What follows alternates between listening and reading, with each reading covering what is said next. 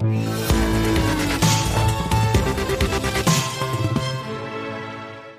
Alors, le premier débat euh, entre Donald Trump et Joe Biden a tourné, euh, on l'a vu, au pugilat. Euh, et au final, peu de choses, c'était mardi soir, ont éclairé un petit peu le débat. Les propositions économiques, c'est vrai, n'ont pas été vraiment abordées.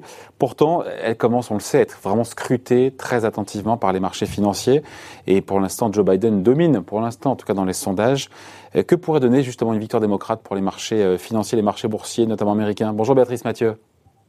Bonjour David.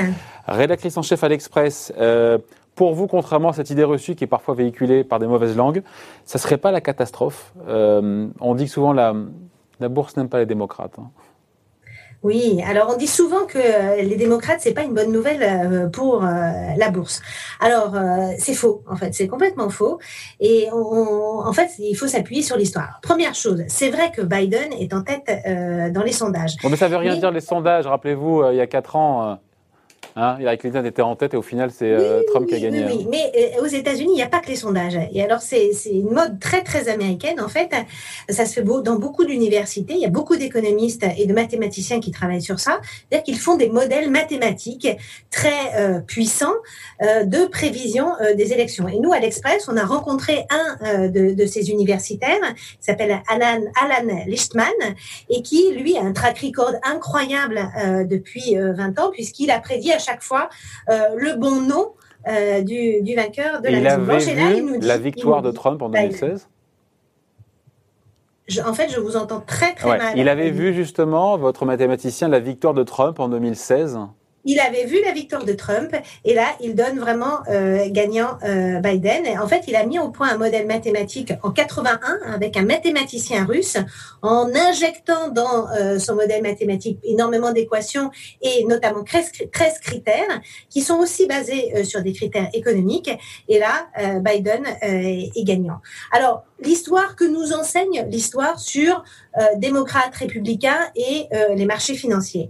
Alors, on, nous dit, oh là là, euh, les élections, les années électorales, c'est de l'incertitude, c'est pas bon pour la bourse. En réalité, quand on regarde depuis 1944, il y a eu seulement deux années où les marchés financiers, deux années électorales en fait, où les marchés financiers euh, ont baissé, c'est 2000 et 2008. Et on se rappelle, c'était des, des, moments un petit peu particuliers, puisqu'il y avait 2000, bah, c'était l'éclatement euh, de la bulle euh, Internet, et 2008, bah, c'était la, la grande récession et la crise des subprimes.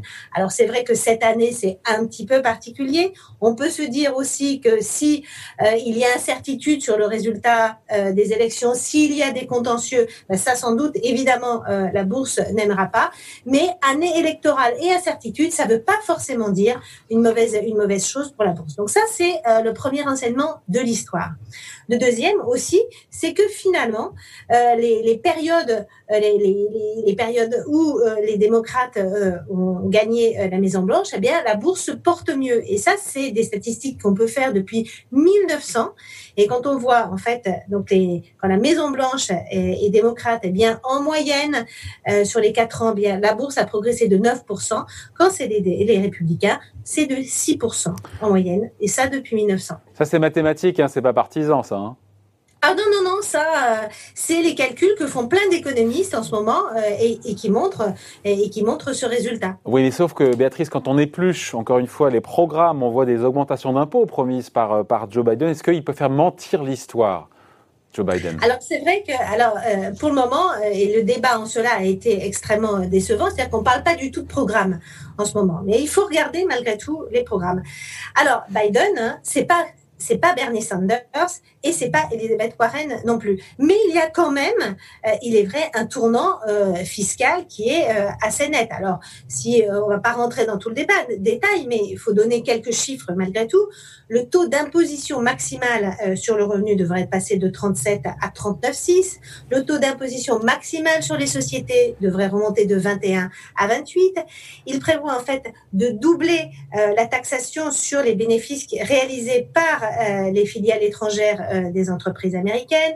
Il veut aussi un peu taxer davantage les plus-values, les dividendes. Le résultat, quand on, mouline tout ça, c'est qu'on voit que 93% des augmentations euh, d'impôts vont être supportées par 20% des ménages les plus riches et les 1%, le fameux 1% dont tout le monde parle aux États-Unis, eh bien, ils paieraient les trois quarts des augmentations euh, d'impôts.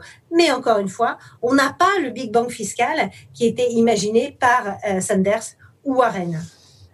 Alors ça, ça peut dire bon, c'est pas très bon ça, les hausses de fiscalité. En même temps, et c'est là que Biden fait un en même temps, euh, hum. euh qu'on pourrait dire macronien, c'est-à-dire qu'il il a annoncé un gigantesque plan euh, d'infrastructure hein, de 1300 milliards de dollars sur 10 ans dont il y a 400 milliards de dollars pour un nouveau programme fédéral hein, pour la recherche, l'innovation, la modernisation des écoles, surtout la réparation. Il y a énormément de, de programmes d'infrastructure, de travaux publics, hein, les routes, des ponts, des autoroutes, et ça dès la première année euh, de son mandat. Donc tout ça, ça va quand même doper euh, l'activité, ça va faire baisser le chômage, ça va faire, ça va soutenir quand même la consommation. Et faut voir aussi que c'est alimenté par une hausse du salaire minimum. Hein, il, a, il a promis une hausse du salaire minimum. Il a promis aussi un, vaste plan de réduction de la dette des étudiants. Hein, vous savez, euh, David, c'est le gros poids lourd hein, de la dette des ménages, c'est la dette des, des étudiants.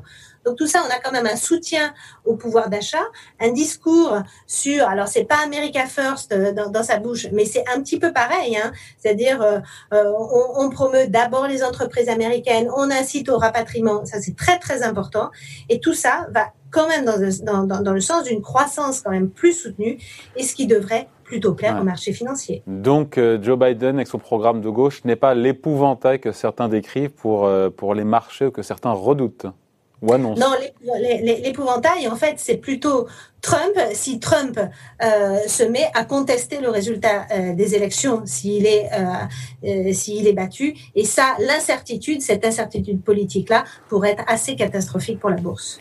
C'est très clair. Merci beaucoup. Explication signée Béatrice Mathieu, rédactrice en chef donc au magazine L'Express. Merci Béatrice, bonne journée. Merci David. Bye.